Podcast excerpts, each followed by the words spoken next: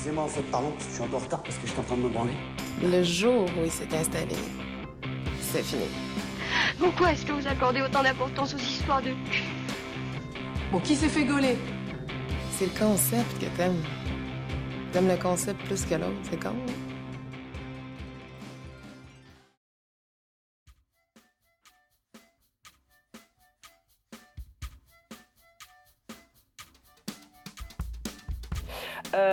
Ben, je m'appelle Laetitia, j'ai 36 ans et je suis une femme euh, cis, c'est-à-dire que je me reconnais dans le genre qu'on m'a assigné à la naissance, c'est-à-dire euh, femme. Et voilà. Et donc ton orientation sexuelle? Ah, je suis hétérosexuelle. Euh, Ta première fois, c'était à quel âge? Euh, ma première fois, c'était. ça me fait sourire parce que souvent les gens trouvent ça tôt. J'avais 13 ans, donc je sais que ça peut paraître tôt. Quand je vois par ma nièce qui a 15 ans aujourd'hui, je trouve ça très tôt. Mais dans, ma, dans mon parcours, euh, c'était pas du tout tôt. C'était un truc. euh, euh, c'était avec mon petit copain de l'époque, avec qui je suis restée, je pense, euh, 3 ans, ouais, de tro- 13 à 16 ans, un truc comme ça. Et c'était une suite logique des premiers. émois un peu sexuels qu'on avait et tout. Donc, c'était vraiment un truc que moi j'ai hyper bien vécu. On a eu une sexualité assez intense derrière. voilà. Donc, ouais, j'étais en, en quatrième, quelque chose comme ça, ouais. Euh, tu, du coup, une- c'était, ça s'est passé comment? Vous l'aviez programmé? Pas du tout. C'était, c'est arrivé un peu spontanément. Est-ce que tu en as des souvenirs déjà d'ailleurs? Euh, bah, du coup, je suis vieille. Donc, euh, c'était il y a 23 ans. Putain, c'est fou. Mais je m'en souviens très bien. Ouais, ouais, c'était euh, c'était pas programmé, mais c'était vraiment la suite logique de. Je pense que je me souviens plus très bien, mais bon, ça faisait euh, six mois qu'on était ensemble. Donc, quand t'as 13 ans, c'est un truc de fou, quoi. C'est c'est énorme. Et on, on a, on, déjà, on, on, se masturbait beaucoup mutuellement, on en parlait beaucoup, on faisait plein de trucs, on était très charnel, quoi, globalement. Ouais. Et, euh, et du coup, euh, non, un jour plus qu'un autre, on est allé un peu plus loin, quoi. Mais, euh, mais c'était pas programmé, c'était pas organisé, quoi. Je ne peux pas le souvenir là. Euh, le moment lui-même, euh, bah, je me souviens que c'était hyper classique, c'était dans sa chambre, dans son lit une place, hein, comme beaucoup de gens. euh, euh, voilà, c'était euh, classique, un missionnaire. euh, c'était cool, je me souviens d'avoir pris du plaisir. Euh, parce que aussi il y avait tout un enrobage, quoi. Il y avait pas, du coup, c'est la première fois, en fait. Je, je crois qu'on sous-entend toutes les deux là qui. En tout cas, moi, je sous-entends qu'il y a une pénétration, Mhm. en fait, euh, une pénétration avec une verge, pas avec euh, des objets ou des doigts ou quelque chose. Mais, euh, mais voilà, comme c'était, on avait déjà pas mal de pratiques, la fellation, le cuni, euh, plein de masturbation mutuelle et tout. euh, voilà, c'était une étape de logique. plus. Ouais, voilà. Et du coup, c'était pas. ou c'était une suite logique, ouais. Pas. Moi, je, genre, je me souviens pas m'en faire tout un monde. tu vois, J'avais ni peur ni hâte. C'était, ça s'est fait comme ça, quoi. Et il y avait ses parents, tu te rappelles Ou c'était- vous avez profité d'un moment de... Je- Ça, je me souviens pas. Je crois qu'il y avait sa sœur, sa grande sœur, qui était dans la maison. Ça devait être un après-midi, quoi. Donc, il ne devait pas y avoir les parents, ils devaient être au boulot. Et il y avait sa sœur, mais qui n'était pas au courant de ce qu'on faisait, même si, euh, bon, elle devait un peu s'en douter. Mais euh, après, je me souviens qu'il avait un verrou dans sa chambre. Ouais. Donc, euh, donc, euh, donc, voilà, au moins, on n'était pas embêtés par ça. mais, euh, Et au niveau des, de, de, de- la sexualité, mais par rapport à tes parents, enfin, est-ce que eux t'ont parlé à ce moment-là, 13 ans? Ils savaient que tu avais un copain Ils savaient pas Tu leur en parlais? Alors, ouais, alors moi je suis une enfant de divorcée, donc j'étais plutôt avec ma mère. Euh, mon père a su assez tard que j'avais un copain, il m'a clairement jamais posé de questions. Euh, je vivais pas avec lui, donc euh, j'avais plutôt une relation amicale avec mon père Ouais. que que donc ouais, il me parlait pas de ça. j'étais jeune et il était pas à l'aise. Et euh, voilà. Et avec ma mère, ma mère bah, voyait bien le truc venir. En plus, nos, donc la mère de ce petit ami et ma mère se connaissaient pas, mais elles sont devenues euh, hyper amies. Aujourd'hui, elles se voient tout le temps. C'est genre elles sont meilleures amies.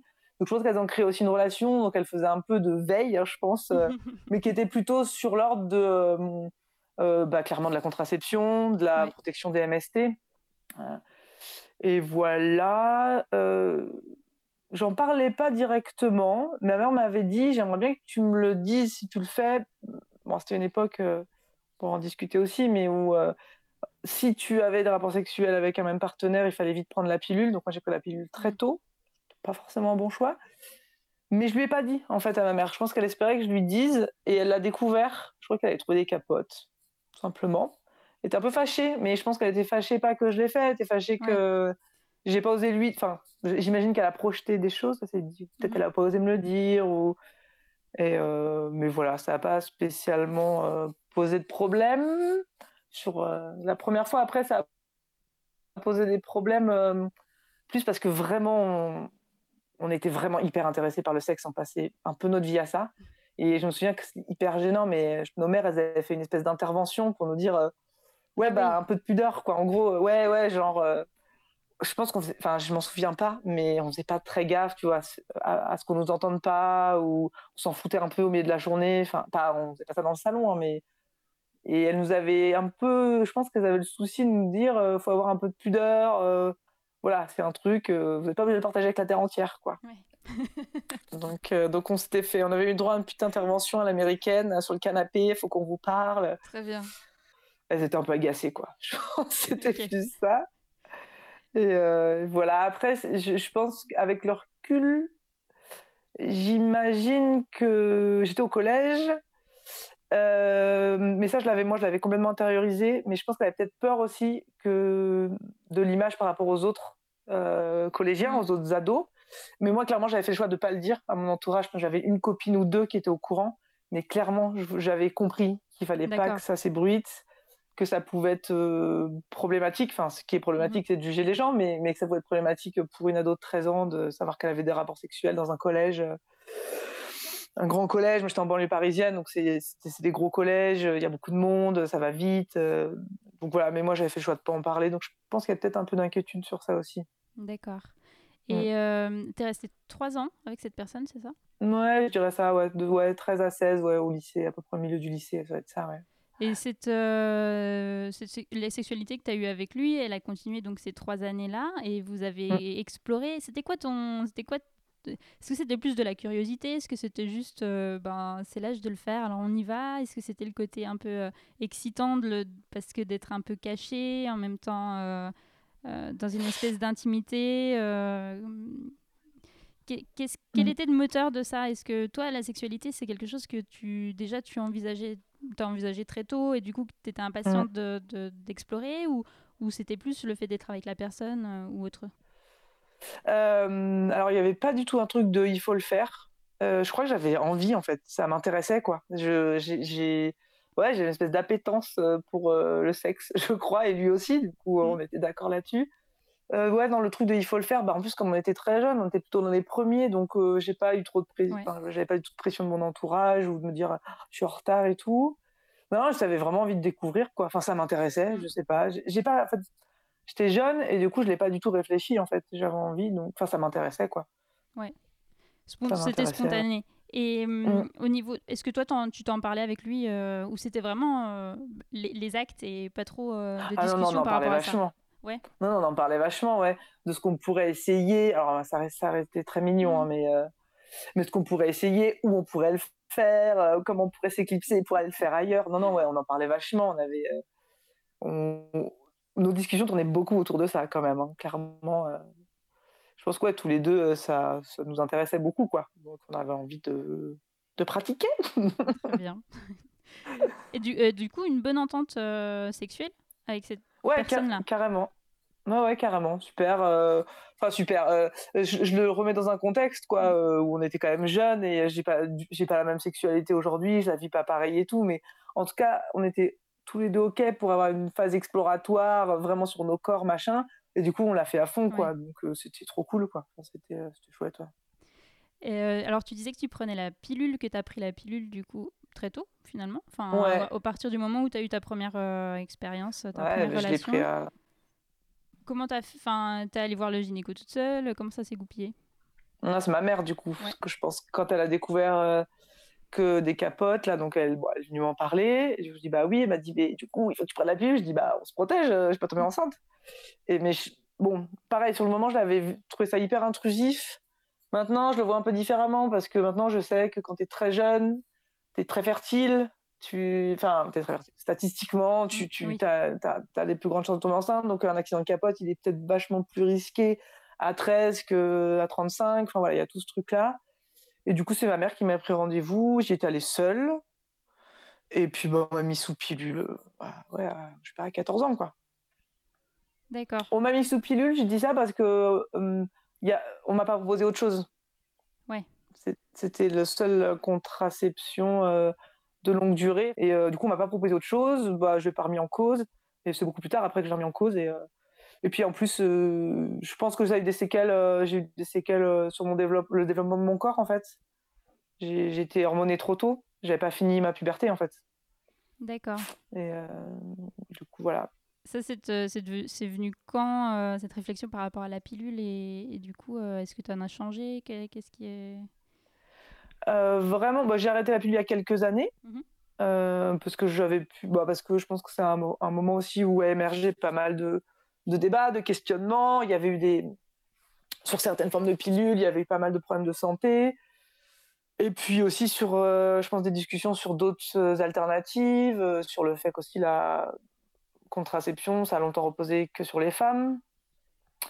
Euh, voilà, il y a tout ça qui m'a, voilà, en, en vieillissant, qui m'a un peu Mm. gonflé. Et du coup, il y a eu ça, donc j'ai arrêté il y a quelques années.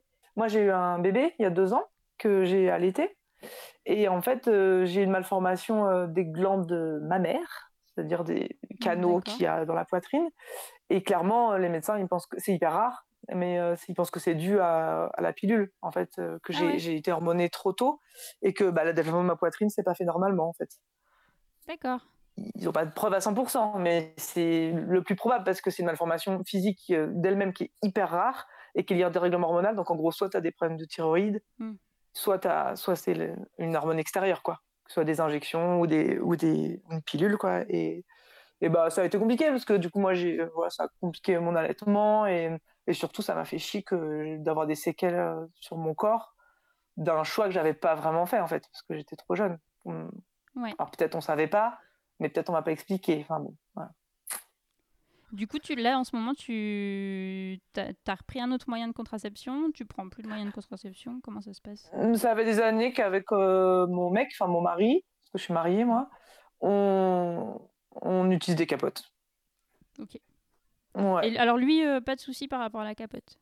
J'ai déjà eu Non, des témoignages. euh, Non. Ok. Oui, oui, moi, on m'en a beaucoup parlé, ou des copains à moi qui m'en parlent, ou des copines à moi qui me disent ouais, il aime, il aime pas, euh, Mm. Pas agréable. Bon, alors déjà, j'ai une copine qui m'avait conseillé des bonnes capotes, c'est-à-dire que c'est des capotes euh, euh, qui sont euh, assez fines, qui sont de bonne qualité. Enfin, je, alors, je, j'ai pas été dans le détail de en quoi elles sont faites, mais tu les achètes genre sur des sites. des sites spécialisés un peu en trucs naturels et tout et elles sont effectivement c'est pas des durex tu vois qu'il y a une différence de sensibilité euh, du coup, tu les achètes par paquet de 100 parce que parce qu'il y a des frais de port et tout. Mais euh, mais du coup, ouais, euh, non, bah, on est ouais, on est ok là-dessus. Avec euh, ouais, on est ok là-dessus. Ok. Très bien. Et du coup, alors euh, au niveau de tes fantasmes, est-ce que toi, tu avais des, des fantasmes que tu as réalisés et quels sont-ils? Est-ce que tu as trouvé ça cool ou pas cool? Est-ce que tu as des fantasmes encore actuellement? Et quels sont-ils?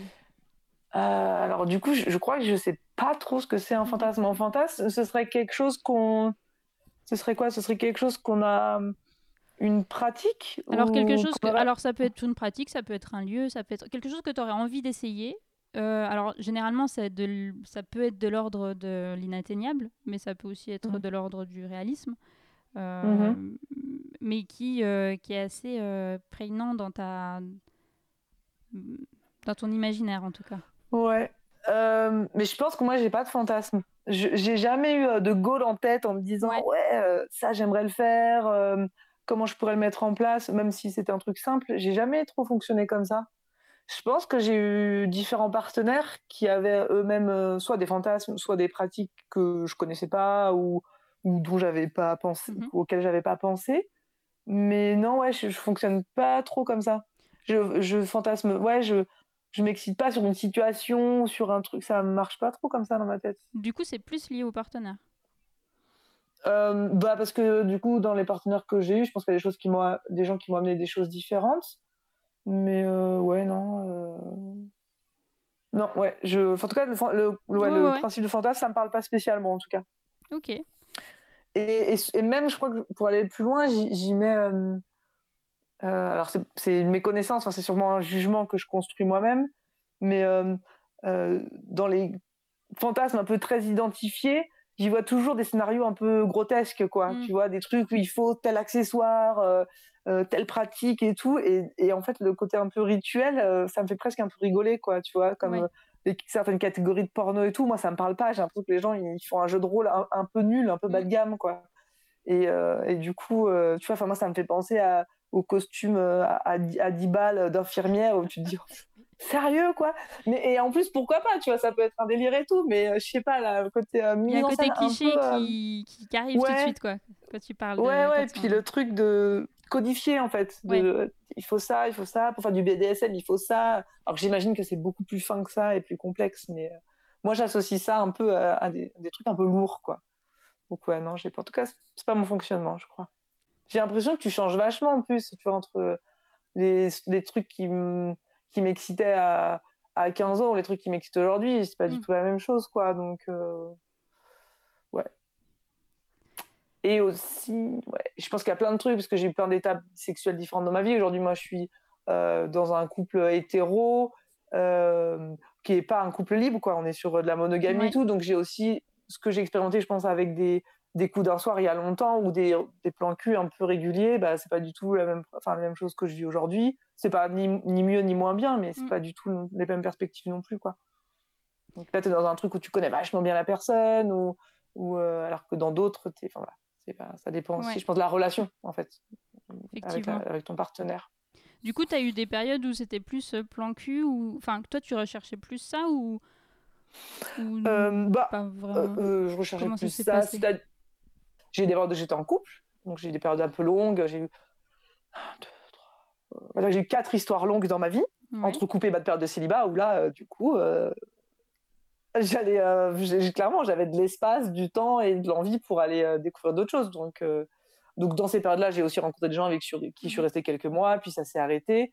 Et voilà, du coup, j'ai eu un peu, j'ai alterné, j'ai eu des coups que d'un soir. j'ai eu des gens que je crois qu'on appelle ça un plan cul, presque pareil à définir, mais en tout cas que je voyais euh, euh, régulièrement, dont on n'avait pas envie de mettre beaucoup d'émotionnel, mais qu'on se voyait un peu pour faire l'amour, même ou même pour ressortir à boire un coup et tout, mais pas voilà, on n'avait pas non plus de se présenter nos familles et, envisager euh, de partir en week-end ensemble.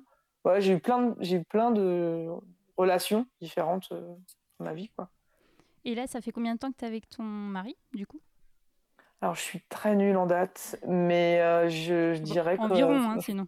Ouais, ça fait trois ans qu'on est mariés, ça fait sept ans qu'on est ensemble. D'accord. Ouais, ça va être autour de ça. Donc, euh, tout est relatif. oui, c'est vrai. Euh, tu disais, donc là, tu es en relation monogame avec lui. C'est quoi ta vision du couple? Ça a toujours été celle-là? C'est une vision plus enfin, classique, sans jugement de valeur. Hein. un homme. c'est conventionnel. Voilà. Euh, en tout cas, j'ai toujours été dans, dans des relations. Donc, quand je dis euh, relations de couple, euh, je, pareil, je sais pas trop ce qu'on met dedans, mais les relations longues que j'ai eues, avec qui je partageais mon cercle amical, familial et tout, voilà. Donc, ce que j'ai mettre mes mecs, j'ai toujours été dans des relations monogames, avec cette monogamie tacite, en fait, que être en couple, c'est être fidèle sexuellement à quelqu'un. C'est quelque chose que je remets en question mentalement Mhm. mais qui, avec lequel je suis hyper OK. Moi, je n'ai pas envie d'autre chose aujourd'hui. J'ai des amis autour de moi qui sont en couple libre, euh, qui sont dans des trucs de un peu de polyamour et tout.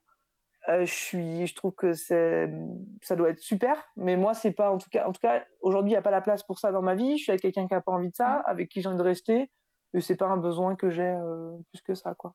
Donc ouais, moi j'ai toujours été dans des dans des schémas plutôt conventionnels, dans mes histoires longues.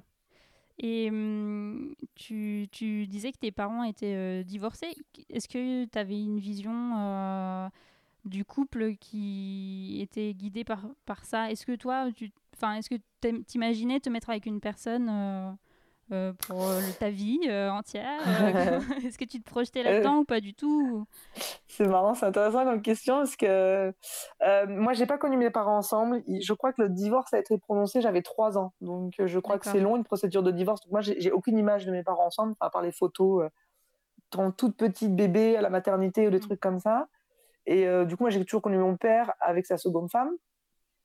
avec laquelle il était parti, enfin, qui était sa maîtresse, je crois, au début, et après, qui, qui il a construit un couple, et après, qui s'est marié. Il y a eu d'autres enfants, machin, j'ai demi-frère. Mais donc voilà, donc moi, j'ai pas vraiment d'image de couple. Ma mère, elle a toujours été célibataire depuis, en tout cas de ce que j'en sais, mmh et de ce qu'elle veut bien me dire. Je lui pose la question, mais. Donc du coup, il y a aussi y a ce truc-là. Donc moi, j'avais pas vraiment d'image du couple, mais je sais que ma mère a vachement mal vécu le fait que moi, je me mette en couple très jeune. Ah ma mère, elle est, elle est assez. je crois pas que féministe soit le mot parce qu'elle peut être réac sur des trucs, mais, mais, mais en tout cas sur, en tout cas sur l'attachement à un homme, parce que ma mère elle est hétérosexuelle. Elle, elle, elle, a jamais, elle, m'a toujours dit mais libère-toi de ça en fait. Pourquoi tu te fais chier? T'as qu'un mec, t'as 14 ans. elle était vraiment dans ce truc et j'avais vraiment l'impression qu'elle me jugeait. Je dis mais moi je suis bien comme ça en fait. Mmh. arrête quoi. Et à mon autre mec d'après, elle m'a redit ça. Bon, après, j'étais trop grande pour qu'elle pour qu'elle se permette ce genre de réflexion. Et euh, mais, euh, mais ouais, elle, était, elle le vivait un peu comme une déception pour moi. Quoi. Elle se disait, putain, mais pourquoi elle s'emmerde avec ça? Alors, avec aussi l'info que par contre, toutes les aventures sexuelles que j'ai eues en dehors de ces couples, elle, elle n'en sait rien. Donc peut-être qu'elle se dit que j'ai que eu euh, trois expériences ah sexuelles, trois ou quatre expériences sexuelles. Voilà, il y a peut-être de ça. Ah hein. Mais je pense que c'était pas qu'au-delà, c'était au-delà de la sexualité. Hein. Je pense qu'elle elle, se disait putain, qu'est-ce que tu te fais chier à vivre avec un mec, à machin. Mais ouais, elle m'a beaucoup jugée quand j'étais très jeune. Elle, comprenait vraiment pas quoi. Et je le sentais quoi, que qu'elle, trouvait ça dommage quoi, que qu'elle a l'impression que j'étais pas libre, que que je m'enfermais dans un truc quoi. Mais peut-être parce que c'est elle, elle l'a vécu comme ça quoi. Mais euh, ouais. Peut-être oui, et peut-être du coup de l'inquiétude aussi par rapport à, à, à ton futur et et mm. comment ça allait peut-être se passer et le dénouement de, de ça aussi peut-être. bref. Ouais, ouais, ouais. Mais euh, donc voilà, donc je me projetais pas. Je me, en tout cas, je me projetais pas. Par contre, j'ai pas été dans le truc. Je veux absolument être en couple, machin. Ça s'est passé comme ça en fait. j'avais pas d'image en tête. J'ai des copines qui. Euh, euh, non, j'ai plutôt l'inverse. J'ai très peu de copines, mais qui, je sais pas, qu'elles ont 15 ans, se, se disaient j'aimerais me marier, j'aimerais avoir un gosse. Moi, j'étais pas du tout là-dedans, quoi. Enfin, pas du tout, quoi. Et pourtant, aujourd'hui, j'ai une vie hyper conventionnelle, quoi. Je suis mariée, mmh. j'ai un gamin, j'ai une maison. Mais c'est pas un objectif, en tout cas, peut-être inconsciemment, mais consciemment, c'était pas du tout un objectif que je voulais forcément atteindre, quoi. Je pense que j'étais OK si ça se passait différemment, quoi. Ok, très bien. Et alors, au niveau du. Alors, je vais revenir sur tes, tes premières fois. Au niveau de, de, la nudité, ton rapport avec ton, le rapport avec ton corps, euh, bon, ta première fois était avec ton, la personne avec qui tu étais, qui était sentimentalement engagée là-dessus, donc c'est peut-être plus facile. Euh, tu mm. vas me le confirmer ou pas. Est-ce que c'était un problème pour toi de te mettre nu devant quelqu'un? Est-ce que c'était compliqué ou pas du tout? Bah, alors du coup, sur ma première fois, non, pas du tout, parce qu'en plus, on avait déjà été nus ensemble, puisque on, passait quand même beaucoup notre vie à se tripoter, donc, euh, donc non, pas du tout. Euh, non, j'ai j'ai pas de problème. Alors j'ai pas de problème avec la nudité dans un rapport euh, sensuel, charnel, mhm. sexuel et tout. Après dans la vie, euh, j'aime pas spécialement mon corps. Euh, tu vois, j'aime pas spécialement mettre un maillot de bain devant mes potes. Mais par contre, euh, ouais, non, dans mon couple, ça me pose pas du tout de problème. Enfin, dans mon couple ou dans les relations intimes que j'ai pu avoir, ça m'a jamais posé de problème. Ok. Et la question de la recherche du plaisir, donc ta recherche de ton plaisir à toi et de celle de ton partenaire, est-ce que c'est quelque chose que toi t'as intéressé, mais dans le sens où tu allais faire des recherches, euh, des choses comme ça, ou est-ce que c'est quelque chose que, que tu es plus euh, ben, sur le moment, on, pratique et on, voit euh, ce qui marche, ce qui marche pas? Ouais, non, je pense que j'ai eu des, des, découvertes hyper empiriques, quoi. C'était genre, t'essayes des trucs, tu fais, non, ça c'est nul. Ah, ça j'aime bien. Et euh, non, vraiment, ouais, je me suis jamais documentée, tu vois. En plus, euh, je vais faire un peu vieille conne, mais même si je suis pas si vieille, j'ai vraiment l'impression que bah il y a 20 ans, tu n'avais pas du tout accès aux mêmes infos. Donc euh, quand bien même j'aurais voulu des infos, je pense que c'était pas ma prof de bio qui me les donnait quoi. Enfin, tu vois, j'ai l'impression qu'aujourd'hui, tu as beaucoup plus de enfin, tu vois tout le mouvement autour même des schémas sur le clitoris, tu vois, sur ce que mmh. c'est, sur des trucs de jouissance. Euh, enfin, j'ai l'impression que tu as beaucoup plus de, d'infos euh, pertinentes aujourd'hui. Donc, euh, non, moi, j'ai, pratiqué.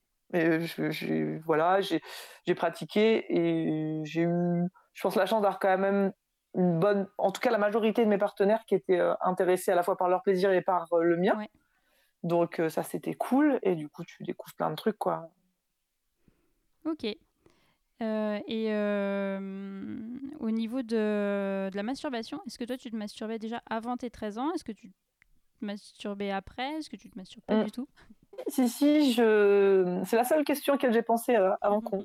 qu'on discute parce que écouté un podcast hier. Euh, ouais, je- je- en fait je me suis rappelé ma première expérience de masturbation qui était avec une petite fille. Euh, et en fait, je me suis rendu compte, et je pourrais pas trop te dire l'âge qu'on avait, mais je pense qu'on avait 7-8 ans, quoi. Et c'était, euh, nos parents étaient amis, donc souvent, je sais pas, le week-end, on venait, j'imagine, pour bouffer, prendre l'apéro, tout ça.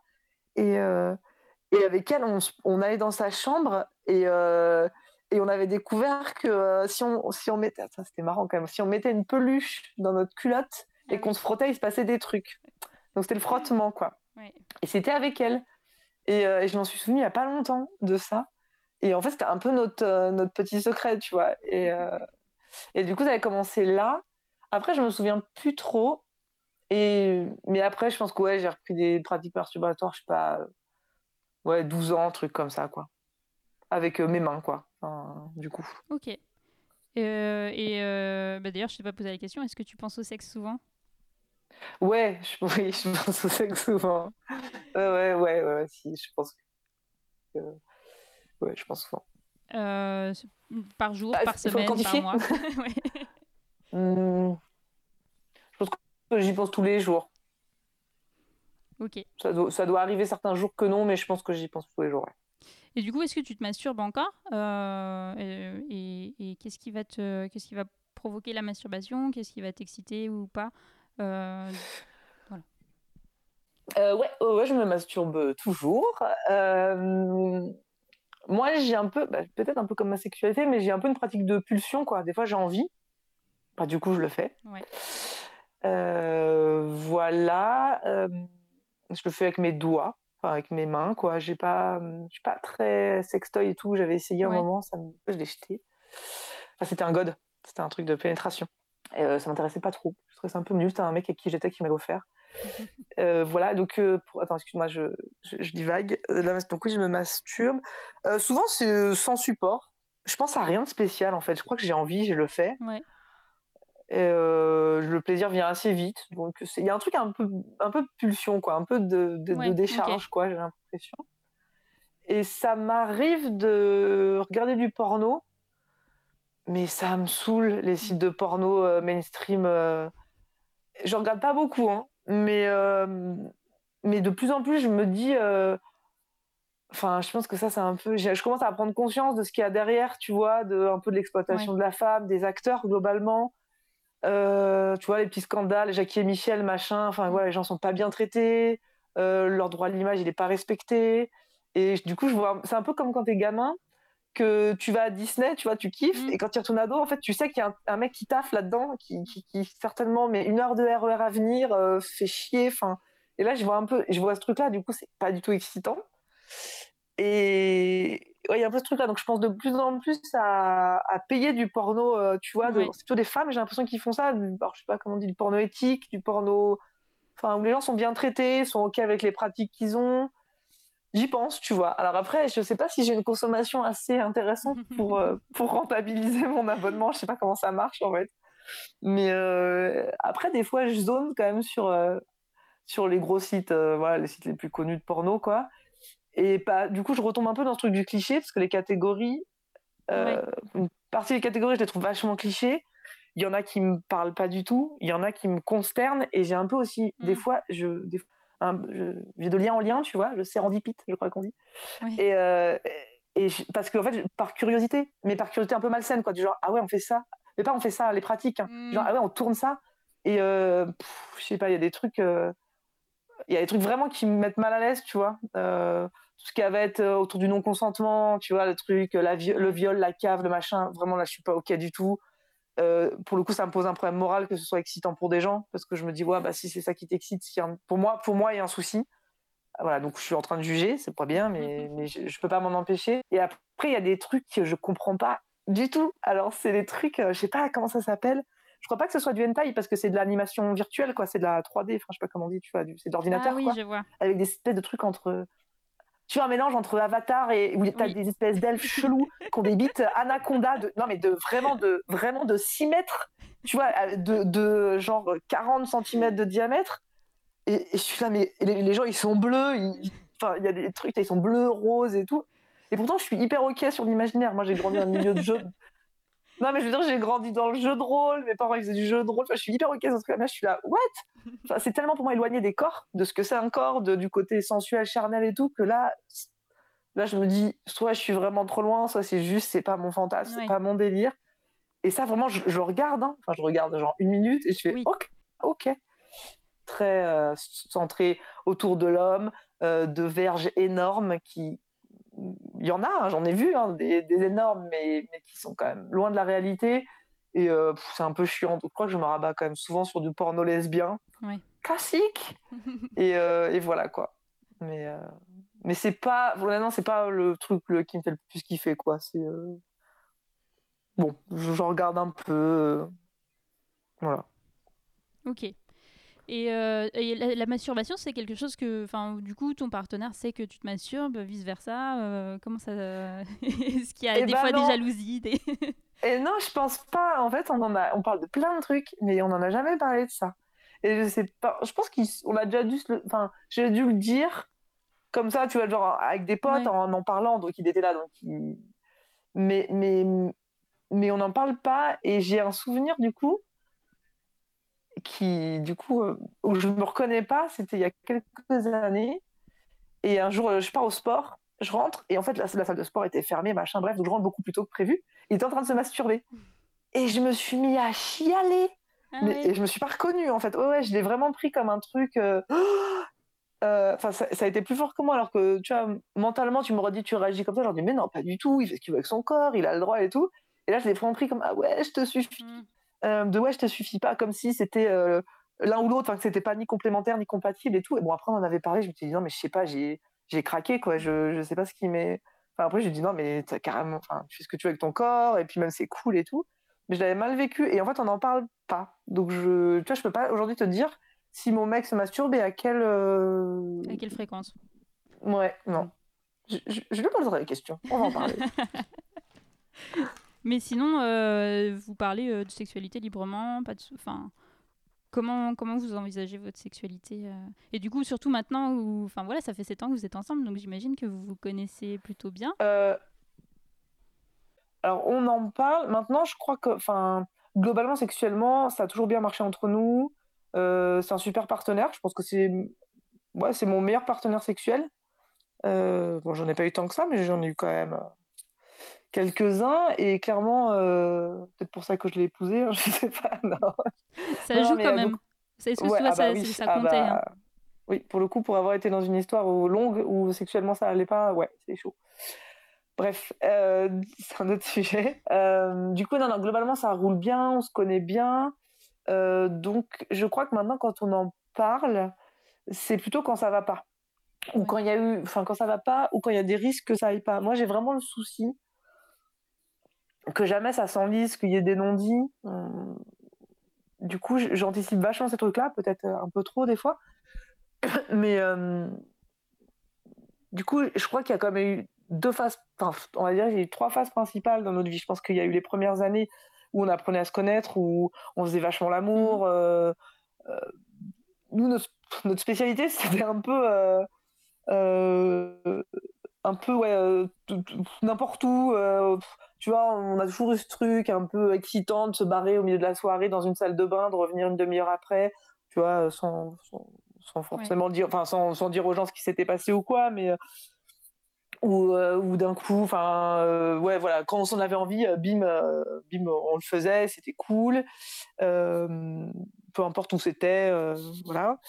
Après, je pense qu'il y a une petite phase euh, où ça faisait plus longtemps qu'on était ensemble, où c'était un peu routinier, où du coup là on en avait parlé, quoi, que bof, euh, c'était moins fun, c'était tout le temps un peu, euh, un peu systé, enfin un peu toujours euh, la même chose et euh, et le fait de d'en parler, ça a toujours débloqué la situation en fait. Ça a toujours été recool le sexe. Je sais, je saurais pas te dire pourquoi parce que c'est pas forcément qu'on a été vers d'autres Ouais. pratiques et tout, mais je crois que c'était juste une validation de ouais bah en ce moment on fait moins l'amour mais j'ai quand même envie de toi quoi et c'était rassurant surtout pour moi je pense c'était moi qui avais plus d'inquiétude autour de ça tu vois la peur d'un couple qui euh, qui a plus trop envie de l'un de l'autre où il y a plus de y a plus de sensualité il y a plus de de ouais enfin d'intérêt sexuel et tout donc il y a un peu cette phase là que pour le coup j'ai l'impression d'avoir ressenti dans tous mes couples Ouais. un moment ou un autre, tu vois, où c'est. euh, pas. T'as pas l'impression d'avoir fait le tour, mais en tout cas, t'as l'impression que tu te, tu te renouvelles plus ou que tu te. Tu fais, plus, tu fais moins l'effort de t'exciter, de proposer des trucs Mm. euh, plus inattendus en tout cas. Donc voilà. Et après, nous, on a une phase quand même vachement importante aussi, c'est qu'on a eu un bébé. Ouais. Donc on a eu une grossesse, un post-accouchement, et puis voilà, donc, euh, donc forcément, ça c'est quand même un truc euh, qui rebat les cartes vachement, quoi. et, et qui pour moi était vraiment, vraiment une source d'inquiétude. Ouais, bah du coup, on va, on va en parler. Euh, alors, le, le désir d'enfant, c'est quelque chose que tu as depuis longtemps, déjà? Pas du tout, pas du tout. euh, j'ai-. Ça m'a beaucoup posé question. C'est-à-dire que moi, j'avais... Je sais pas comment le dire, mais j'avais comme si... Alors, je sais pas si c'est une intériorisation, mais j'aspirais à vouloir un enfant. C'est-à-dire que je me Oui, disais, mais j'aimerais bien être normale et vouloir un enfant. Et euh, c'était vraiment une problématique. Je me disais, mais pourquoi Pourquoi c'est pas un truc euh, Pourquoi je suis pas comme certaines nanas où vraiment euh, je me dis, bah oui, j'en veux un, c'est un accomplissement. J'avais vraiment un truc. euh, bon, pendant longtemps, je me suis pas posé la question. Tu penses Après, que c'était un société- truc. Oui, c'est ce que j'allais te poser. J'allais poser la question de la société. Est-ce que c'était un poids de la société qui te. Est-ce que ça. te- Est-ce que ça. te- L'image de la société te renvoyait cette- ce non-désir d'enfant comme quelque chose de de négatif? Ouais, tacitement, parce que ho- honnêtement, j'ai pas un entourage euh, très traditionnaliste. euh, on n'est pas religieux. hein, la religion, ça peut être, je pense, un poids qui pèse là-dessus. On n'est pas hyper traditionnaliste. euh, quand je dis on, c'est ma famille, mon entourage. Tu vois, nous, on a- moi, j'ai 36 ans, j'ai très peu de potes des gosses, donc euh, tu vois, on est. Donc, je suis pas non plus dans un schéma où les gens font des enfants très tôt. donc, j'avais la pression elle était plus tacite, elle était plus globale, tu vois. C'est qu'est-ce que c'est une femme dans la société d'aujourd'hui? Plus ça, tu vois, que bah, à partir d'un certain âge, les gens, certaines personnes partent du principe que tu as forcément un enfant, que tu en veux forcément un. Par contre, moi, j'ai commencé à, vivre un peu le truc de c'est louche, tu vois. Une femme qui a pas d'enfant, qui a passé 30 ans, qui en parle pas, c'est chelou, quoi. Donc, évidemment, c'est soit qu'elle peut pas en faire, Mm. soit c'est qu'elle est pétée du cerveau. Mais moi, c'est un truc qui m'a. Non, mais ça m'a ça m'a vachement euh, intéressé. J'ai regardé plein de docus sur les child free. Je sais pas si tu vois un peu, mais c'est sur les, voilà, les femmes qui euh, n'ont pas d'enfants parce que c'est un choix. Et, Mm. qui, euh, qui- et du coup, tu vois, je j'étais même mis dans des groupes Facebook là-dessus. Enfin, tu vois, c'est un truc qui me questionnait. J'avais, il y a des nanas qui, qui, qui portent un peu ces mouvements-là. Ça m'intéressait vachement. Pas forcément que je m'y reconnaissais, mais je trouvais que c'était trop cool qu'elles aient une parole, qu'elles aient de la place. Que c'était pas en me disant, ouais, je me sens vraiment comme elle. hein. C'était vraiment genre, bah, en fait, c'est une possibilité, quoi. Faut, faut déconstruire euh, les trucs, quoi. Et, et donc voilà, donc je me suis. Donc c'était pas une évidence du tout. Euh, mon compagnon d'aujourd'hui, mon mari, lui voulait un enfant. Après, c'était ok que ça n'arriverait peut-être jamais. On avait re je pense vraiment, genre dans les deux semaines avant notre, notre mariage, je me souviens, on était en bagnole, on partait en vacances, je sais pas où, et je lui avais dit, mais tu sais, enfin, t'as conscience que ça se trouve, tu vas te marier avec une nana qui, Oui. voilà, qui, avec laquelle tu n'auras jamais d'enfant. Et je dis, moi, je voudrais vraiment que tu prennes un peu de temps là pour y réfléchir et que ce soit vraiment OK pour toi. Et il m'avait dit, oui, oui, bah, je préfère m'engager avec toi, euh, m'engager avec toi, euh, symboliquement, comme ça, dans ce mariage. On en pense qu'on veut, mais voilà, de nous, on mettait ça derrière, que, euh, que, te, que te perdre de toute façon, quoi. Et euh, il m'a jamais du tout mis la pression sur ça. Enfin, il m'en a jamais reparlé. Et enfin, lui, il était clair quand les gens lui posaient la question, il dit oui, moi j'aimerais bien Oui. avoir un enfant, mais on verra, on verra quoi. Et euh, du coup, ça n'a jamais été un sujet. euh, ça n'a jamais été un sujet. Et je suis tombée enceinte, c'était pas voulu. Alors, non, c'était pas voulu. On pourra toujours te psychanalyser et te dire que euh, si tel manqué, jour, euh, ouais, voilà, si tel jour. euh, Après, nous, on avait une pratique à un moment qu'on fait plus du tout parce que je ne veux pas retomber enceinte, en tout cas pas maintenant. Mais où euh, on, on- vraiment en début de cycle et en fin de cycle, on mettait plus de capote. Ça a très bien marché pendant 3-4 ans. Ouais. Et là, ça a foiré, quoi. Sauf que, sauf que je m'en suis vraiment pas rendu compte tout de suite parce que c'était une période où j'avais eu des gros bouleversements professionnels et j'ai eu un mois où j'ai eu un mois, voilà, où j'ai eu un mois de retard de règles. Du coup, j'ai vachement flippé ce mois-ci, j'ai fait un test Mm. tout de suite, machin. Et du coup, le mois d'après, ça me l'a refait, mais j'ai pas du tout envisagé que c'était hum, c'était ça. Donc, je pense que mon cycle s'était décalé. Bref, euh, du coup, tous mes comptes. Donc, c'est pour ça que si vraiment vous ne voulez pas d'enfant, ne faites pas cette technique. ça ne marche pas. Non, mais c'est vrai, il faut être honnête, il faut, faut être sincère. En tout cas, euh, il n'y a vraiment pas 100%, donc il ne Ouais. faut pas le faire. Et du coup, je suis tombée enceinte. J'ai mis longtemps à me rendre compte. J'étais à 6 semaines de grossesse quand je m'en suis rendu compte. Non, à 8 semaines, à 8 semaines de grossesse.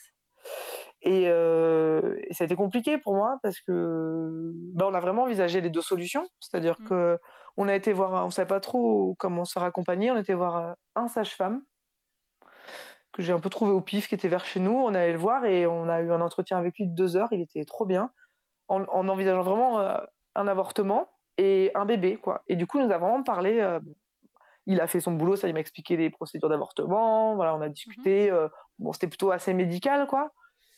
Euh, et après, sur aussi bah, l'impact psychologique que ça peut avoir. Enfin voilà, mais après, je pense qu'il a vu que, a priori, pour moi, c'était pas un trauma. J'avais pas l'impression de, de me trahir en avortant. On était OK là-dessus. Enfin voilà, donc bon, ça allait. Et après, il nous a aussi vraiment dit accueillir un enfant, euh, c'est pas n'importe quoi, ça peut être compliqué. Ouais. Il dit je vous connais pas, je sais pas où vous en êtes dans votre couple, mais par exemple, euh, un bébé pour sonner un couple, c'est pas une bonne idée. Enfin, il a dit des trucs un peu comme ça, mais qui moi, en tout cas, m'ont fait du bien. Ça peut paraître peut-être normatif pour d'autres gens et tout, mais moi j'ai trouvé que c'était hyper bien comme approche en fait de dire. Euh, euh, ouais, franc. voilà, lui je pense que ouais c'était franc. Il était, je crois qu'il était, il avait à peu près notre âge, il était jeune papa. Il dit bah bah ouais, euh, je passe des nuits de merde parfois. Euh, Enfin voilà, il, il était, voilà, il était pas du tout dans un truc ni d'idéalisation et, et il nous avait quitté en disant bah franchement, euh, enfin il nous a quitté en nous disant prenez du temps, mais pas trop quand même parce que euh, bah en fait euh, Ouais, il reste un mois en fait. il reste un mois et malheureusement en France euh, aujourd'hui on t'aide pas trop à avorter. Enfin les procédures sont pas si simples et en plus moi vu l'âge que j'avais, vu ma situation, il m'a dit je vous le dis clairement, vous allez pas être en haut de la pile. Ce que j'entends, hein, je pense que c'est très bien de mettre en haut de la pile des gamines de 15 ans qui savent vraiment qu'elles veulent pas d'enfants, qui n'ont pas de contexte pour l'accueillir, pour qui c'est problématique donc euh, c'est ok. Mais du coup moi dans ma situation il m'a dit faut pas traîner quoi, quand même. Et du coup il y a eu une semaine où moi j'ai réfléchi, mon mec m'en a pas du tout parlé. C'est-à-dire que lui m'a dit bah moi, moi je suis ok pour euh, accueillir un enfant, mais vraiment tu fais ce que tu veux et je te voilà donc il m'a pas du tout mis la pression. Et en fait du coup j'ai c'est moi qui ai, qui ai décidé en fait quoi. Enfin c'est moi qui ai, qui ai dit ok je suis prête en fait. Enfin je, je sens un truc en moi qui me dit que ouais je je veux le garder quoi. Mais tu m'aurais dit ça un an avant, je- ça me semblait impossible quoi. Enfin c'était pas Ouais. du tout ouais. Et mon entourage était hyper surpris quoi ma mère, ma famille, euh, mes potes, ils étaient genre non mais toi Laetitia, tu t'es mariée, t'as un gosse, mais euh, sérieux quoi. Enfin, c'est tellement loin de euh, de la façon dont je vivais aussi à une époque. Enfin, tu vois, grosse fêtarde, Ouais. enfin voilà, de plein de choses que qui fait que que voilà. Ça, tu te l'expliques. Du coup, le désir d'enfant, tu te l'expliques pas. euh, Est-ce que tu te l'expliques quand même? Euh, je me l'explique pas. Hmm. Euh, non, je me l'explique pas. Alors, je, je, faut- je- que personne n'interprète mes paroles. Je crois pas du tout à l'instinct maternel, à je sais pas quoi. Enfin, je pense que vraiment ça, c'est des constructions sociales. Ouais. Euh, donc, c'est pas genre il y a eu un déclic en moi, machin. euh, J'ai pas été touchée par la grâce, quoi. Je pense honnêtement que dans mon cas, c'est un parcours euh, que j'ai fait. Je donc vraiment, je l'applique qu'à mon cas. Mais euh, je suis allée il y a quelques années, j'ai commencé, j'ai fait une thérapie pendant quelques années chez un psychologue, quoi. Mhm. Et, euh, et je suis arrivée là-bas avec beaucoup de souffrance autour de ce fait que, bah, en fait, je veux pas d'enfant et ça me rend triste. Et c'est chelou parce qu'a priori, c'est mon choix. Et pour autant, je suis pas bien Ça avec te ça. comble pas, ouais. Il y avait un truc. En tout cas, ça me posait question, ça, me- ça me questionnait et tout. J'ai parlé de tout sauf de ça pendant 4 ou 5 ans. Et je l'ai quitté quand... après avoir eu mon bébé, tu vois. Et, et alors, je, je suis pas en train de dire, genre, euh, j'étais cassée, je voulais pas d'enfant, il m'a réparé. C'est pas Ouais. du tout ça. Mais c'est que je pense que dans mon parcours, autour du désir d'enfant, il y avait plein de questionnements de, de peut-être de peur, de construction que je m'étais faite moi-même, euh, de jugement et tout, qui, euh, avec lesquels je me suis apaisée et j'ai pu clarifier ce que moi-même je voulais parce que j'ai travaillé sur ça en fait, tu vois, sur, euh, Ouais. sur ma famille, le rapport à ma mère, à mon père, à, à- à ce que c'est une femme, à la sexualité, tu vois, tout ça, tout ça, ça m'a permis de travailler ça en n'en parlant jamais parce qu'avec lui je parlais pas d'enfant, je parlais pas de ça. Et puis je suis tombée enceinte et voilà et en fait. euh, moi, j'ai l'impression que ça a débloqué des choses chez moi. Non pas qu'il faudrait le débloquer chez tout le monde, mais parce qu'en fait, ça m'a permis de voir ce que, à ce moment-là de ma vie, j'avais vraiment envie, quoi. Et, euh, et de m'autoriser euh, ça parce que, en fait, c'est ce que je voulais à ce moment-là de ma vie. Ok. Donc voilà. Non, vas-y, vas-y. Non, non. Je veux juste dire que oui, non, le- en tout cas, le, le désir d'enfant était pas du tout une évidence. Je- et je- ça m'énerve même un peu ce truc d'évidence. De... Je, je crois pas qu'il y ait d'évidence sur rien de toute façon. Et, et que euh, et que pour moi, ouais, ça a été une, enfin, ça a été un parcours en fait. Ça a été un parcours dans ma tête et qui arrivait à ça, mais ça aurait pu être autre chose. Et c'était pas un but, c'est ça que je veux dire. Mm. C'était pas, c'était pas mon but, mais ça, a- ça a été euh, l'élément que qui est arrivé dans ma vie et avec lequel j'étais bien, quoi. Donc euh, voilà. Et alors, au niveau de la sexualité, comment ça s'est passé? Est-ce que c'était une inquiétude pour toi, euh, la sexualité dans un couple euh, avec un enfant, mais aussi euh, Ouais. pendant que tu étais enceinte aussi? Ouais, carrément. En fait, moi, j'avais, un des freins, notamment sur le fait d'avoir un enfant, c'est que j'avais peur que ça euh, détruise mon couple. C'est-à-dire que j'avais vraiment ce truc de de plus être une femme, mais d'être une mère, quoi. Un truc Ouais. très schématique, très très c'est blanc, c'est noir, tu vois. euh, Mm. De euh, bah du coup, euh, il y aura plus du tout de désir, soit parce que je vais être que occupée par les trucs autour de la grossesse ou de la maternité, ou parce que mon mec il va plus me voir que comme une génitrice ou une mère et tout. Alors en plus, en plus, ce qui est bizarre parce qu'avec euh, le modèle, tu vois, avec la relation que j'ai avec mon mec et tout, on n'est pas dans des trucs aussi tradis, donc c'était un peu des peurs euh, fantasmées. J'avais vachement peur de ça, et j'avais vraiment peur qu'en tout cas que ça abîme notre couple. Et euh, et du coup, il y avait forcément la question de la grossesse. Bon, la grossesse ça dure que 9 mois, euh, donc c'est un sujet. Mais il y avait l'après. J'avais j'avais des peurs très très basiques de, j'avais peur vraiment que ça abîme, tu vois, toi, toute ma sphère intime, euh, euh, les lèvres, le vagin. Enfin, tu vois, j'avais j'avais vraiment Mm. ce truc-là. euh, très très basique. Ça, j'en ai pu en parler avec des sages-femmes qui m'ont vachement expliqué ça et qui m'ont quand même dit glo- globalement le corps il est bien fait et Ça se passe enfin, bien? moi je me voyais, bah, moi je me voyais vraiment qu'un un vagin en chou-fleur pendant un an, tu vois, mais vraiment un truc un peu un peu drama, euh, tu vois. Non mais vraiment parce que Oui, non, mais j'ai un peu la même vision, donc euh, je... tu vois ça va être un truc à déconstruire. euh. J'imaginais, tu sais, je me disais à mon mec, mes lèvres, ça avait des grosses escalopes pendantes, tu vois, des trucs. Mais il était là, waouh. Et surtout, il me disait, ça fait longtemps que t'as pas fait de bio, quoi, parce que quand même, Laetitia et tout. Et euh, mais tu vois, si j'imagine ça, j'imagine, je pense aussi que c'est parce qu'en fait, on, soit on n'en parle pas, n'en parle pas, ouais. soit on voit pas. Enfin, tu vois, en fait, euh, basiquement, quoi, tu vois, quand il y a quand même globalement un, un problème de, de connaissance de son corps. Enfin, m- m- moi, pour le coup, je, je- je discute ça avec des copines, tu vois, et bah, mes copines, elles ont entre 30, elles ont plutôt autour de 30-35 ans. J'en ai plein l'autre jour qui me disaient qu'elles n'ont jamais regardé leur vulve et tout dans un oui. miroir. quoi. Je dis, ah, what? Je dis, bah, mais, Hmm. mais quand tu te douches, de toute façon, quand... et, euh, et en fait, je me rends compte que déjà ça, tu vois, c'est pas OK. Alors que, ouais, euh, j'imagine qu'en plus, du coup, tout ce qui est un peu euh, accouchement, machin, c'est- vu comme un truc un peu terrifique. Enfin, euh, et, en, et en euh. plus, il suffit qu'on. Enfin, pour mon expérience propre, c'est que si je regarde des trucs liés à l'accouchement, c'est forcément des trucs négatifs. Donc, ça va être les violences gynécologiques, le machin. Et là, tu te dis non, mais c'est. je pourrais plus Oui. jamais faire l'amour après ça. Ouais, non, mais c'est clair, c'est clair. mais du coup, Ouais, tu, bah, tu vas pas, pouvoir apporter je- peut-être ton témoignage par rapport à ça. Ouais, ouais, ouais, voilà. Moi je, moi, je connais que mon expérience. En plus, j'ai- peu, j'ai peu de, de, de, de, parents, de, de mamans autour de moi, quoi. C'est pas mon univers, donc j'ai pas beaucoup de gens avec qui en parler. Mais euh, et puis je pense que vraiment chacun vit différemment. Tu vois, tout ça, ça dépend de ton partenaire, ça dépend de ton histoire, ça dépend de ton accouchement, ça dépend, ça dépend tellement de trucs. Effectivement, quand tu as, subi des violences euh, gynécologiques, ça doit vraiment pas être cool. Enfin, donc euh, moi, pour ma part, en tout cas, sur la sexualité pendant la grossesse, bon, moi c'était ok. En fait, enfin nous c'était ok. Ouais. Euh, alors après, euh, c'est sûr quand tu es sur un rythme pas hyper soutenu parce que en gros, euh, bon moi j'ai su tard que j'étais enceinte, mais le premier trimestre, sous, dans mon cas.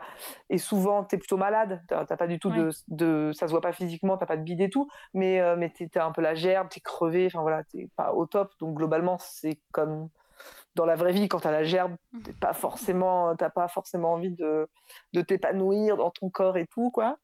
Euh, et le dernier trimestre, tu euh, as vraiment un bide énorme et tu es très grosse, donc euh, la mobilité est un peu réduite. Donc, mais nous, enfin, en tout cas, on a continué à avoir des rapports sexuels. on en avait parlé de ça par contre.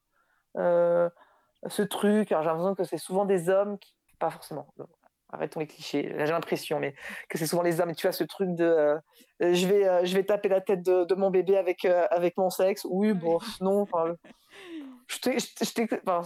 si je t'expliquais où était le col de l'utérus, tu verrais que vraiment, peut-être, cela dit, dans les, dans les hentai chelous avec des, des, des débits anaconda, j'y arriverais. Hein, mais, non, mais voilà, tu vois. non, mais en tout cas, je voulais savoir si vraiment c'était OK pour lui. Tu vois, est-ce que pour lui, ça. Déjà, physiquement, c'était un blocage, tu vois. Est-ce qu'il se disait, ah bah non, avec mon bébé, c'est bizarre et puis aussi euh, ce qu'il désirait toujours, mais ça n'a pas du tout posé de problème en fait. Quoi. Après, euh, moi j'avais lu par contre des trucs, je crois que ma sage-femme m'en avait parlé, et puis j'avais lu des trucs aussi sur euh, clairement t'adapter position. Quoi. Et des trucs que tu peux, tu, vas, tu vas, tu vas mollo, puis il y a des trucs que tu peux plus trop faire physiquement. Quoi. Mais moi j'ai eu du plaisir pendant ma grossesse, c'était cool quoi. Enfin, Cool. Puis du coup, as, nous on a déjà pas mal de pratiques. il n'y a vraiment pas que la pénétration dans nos pratiques sexuelles, donc en mmh. fait tu peux quand même faire plein de trucs quoi. Donc, euh, donc ça, c'est cool. Donc non, et donc voilà, après moi j'avais vraiment peur de l'accouchement. Euh, en plus, basiquement, j'avais aussi bah, le fait que mon mec il a à l'accouchement, il a assisté à l'accouchement, il savait pas trop ah oui. ce qu'il avait envie de voir, pas voir et tout. Ouais, il y a ça aussi, hein, tu vois, un bébé qui sort de ton vagin. J'ai accouché de façon classique, euh, donc par le vagin et tout, enfin par voix basse, comme on dit. Ça fait un peu vache, donc j'aime pas trop ce, ce terme. Mais euh, et donc au il, il, a, il m'a vachement accompagné là-dedans. Et puis comme il était là, ouais, carrément, en fait, il a, il a tout regardé. Il s'est mis à chialer euh, alors que le, le, la tête, il y avait même pas la, toute la tête qui était sortie. J'étais non, non, non, on pleure pas là, c'est pas fini, hein, on s'accroche encore. Hein. Et du coup, euh, j'avais un peu ce truc de se dire, ouais, putain, il, il va, il, va avoir une image de mon vagin comme ça. Il m'a dit, enfin, après, moi, mon mec, il, a fait de la bio, enfin, il est aussi là-dedans. Il fait, enfin, je différencie quand même beaucoup un vagin de d'un accouchement que d'un vagin d'un rapport sexuel. Quoi. Il dit, je, pour moi, c'est deux trucs différents. Il n'y a pas, il y a pas de problème en fait, quoi. Et, euh, et, du coup, alors à la fois, euh, si ça peut en rassurer certains ou certaines, euh, ça se remet très vite en place. C'est assez étonnant en fait, même. Enfin, je trouve ça assez ouf, en tout cas dans mon cas. Mais quand je dis très vite, c'est genre même au bout de deux jours, quoi. Enfin, tu, tu ah touches, tu fais bah ouais, ouais, ouais, c'est pas du tout. T'as pas des escalopes qui pendent. Après, t'as d'autres euh, trucs. C'est plus que après tous tes organes à l'intérieur, ils sont, ils sont déplacés, machin. Tes hanches, elles sont un peu écartées et tout. Mais euh, dans mon cas, en tout cas, voilà, ça a été. Euh, ça a été. Moi, j'ai pas. Je voulais un accouchement naturel. J'ai pas eu d'intervention, donc j'ai pas eu de point de machin, donc j'ai pas trop eu de problème sur ça. Et après, t'as tout ce qui concerne la rééducation du périnée et du coup aussi des muscles vaginaux. Euh, ouais, ou là, peut-être, euh, tu sens. Moi, j'ai un peu moins de sensations au début. Euh, voilà, mais c'est vraiment pas. Enfin, c'est tellement loin de ce que j'imaginais, quoi. Au mmh. final, c'est. Voilà, moi, j'ai ma... mon bébé, il a même pas deux ans. Je, me sens tout à fait revenu à un état normal, quoi. Donc, et ça fait longtemps en plus qu'un état normal, c'est horrible de dire ça, mais je veux dire, non, mais physiologiquement, quoi. Je veux dire, j'ai vraiment pas l'impression que t'es accompagné aussi aujourd'hui, j'ai l'impression, tu vois, de genre, bah, pas très sexy tous ces sujets-là, mais la rééducation du périnée, c'est un truc, euh, ma mère et ma grand-mère, elles m'ont dit, mais jamais on nous a parlé de ça, quoi, tu vois. Bah si, en fait, quand t'as accouché, c'est pas normal que tu sentes pas euh, des trucs dans ton vagin, c'est pas normal que tu te fasses pipi dessus euh, quand tu mm. sautes. Et en fait, on dit, bah non, bah, du coup, bah, on va faire des petits exercices et ça va aller, en fait. Voir, je crois que pour certaines qui ont vraiment des complications, tu as des interventions et tout mais c'est hyper, hyper rare, quoi. Et j'ai l'impression que parce que euh, le plaisir féminin, euh, on n'est pas juste euh, des, des, des, bah, des, des, des, comment dire, des, personnes qui enfantent, voilà, des mères porteuses, on n'est pas juste des, des girons qui, qui, créent des, qui créent des bébés. Et ben, ça pose, ça, ça, ça t'as vachement d'accompagnement t'as vachement de discussion sur ça tu vois même dans les cours de préparation à l'accouchement la sexualité c'était un truc qui était abordé tu vois alors on a peut-être eu la chance de d'être bien accompagnée. Moi, j'ai pas trop été médicalisée, j'ai pas vu de gynéco, j'ai vu qu'une sage-femme. Même à mon accouchement, il n'y avait pas de gynéco parce qu'il n'y a pas de complications. Et j'ai l'impression que c'est des, un corps de métier, donc euh, que ce soit des femmes ou des hommes, les sages-femmes, ils, ils sont vachement plus fins quoi, que juste euh, des médecins ou des gynécos sur ça. Ils, ils envisagent le truc comme euh, le couple, c'est pas que la Mm. femme, c'est pas que le père, enfin, c'est pas que. Et c'est cool en fait. Enfin, moi, j'ai trouvé que c'était c'était assez rassurant et voilà. Et pour, euh, alors je m'éloigne un peu du sujet, mais pour la- pour Oui. l'accouchement, toi, t'avais envisagé des trucs genre euh, accouchement à la maison, choses comme ça, ou alors pas du tout? Euh, non, pas accouchement à la maison. Après, moi, je voulais un accouchement naturel. Ouais.